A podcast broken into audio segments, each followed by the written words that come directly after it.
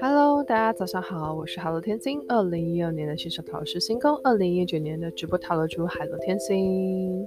那我们要来题外话喽，这是是分享好书。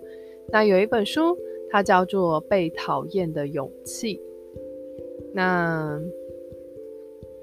自我启发之父阿德勒的教导。这本书呢，在各大的就是书局啊都会有。对，那我讲一下博客来上面有一个介绍的部分，我觉得呃非常的有感同身受。有一个作家叫做张德芬，那他里面有提到，就是放下自己认同的需求与他人的课题分离。那我觉得这一个是我想要推荐这本书的一些概念啊，对啊。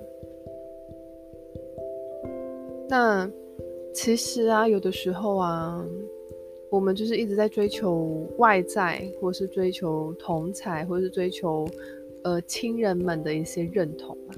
那有的时候，其实回归到自己的面，应该要思索的是自己要什么，而不是一直追寻着外在的认同。因为追寻外在，其实，嗯、呃，当有一天他不认同的时候，那你是不是要从头再来？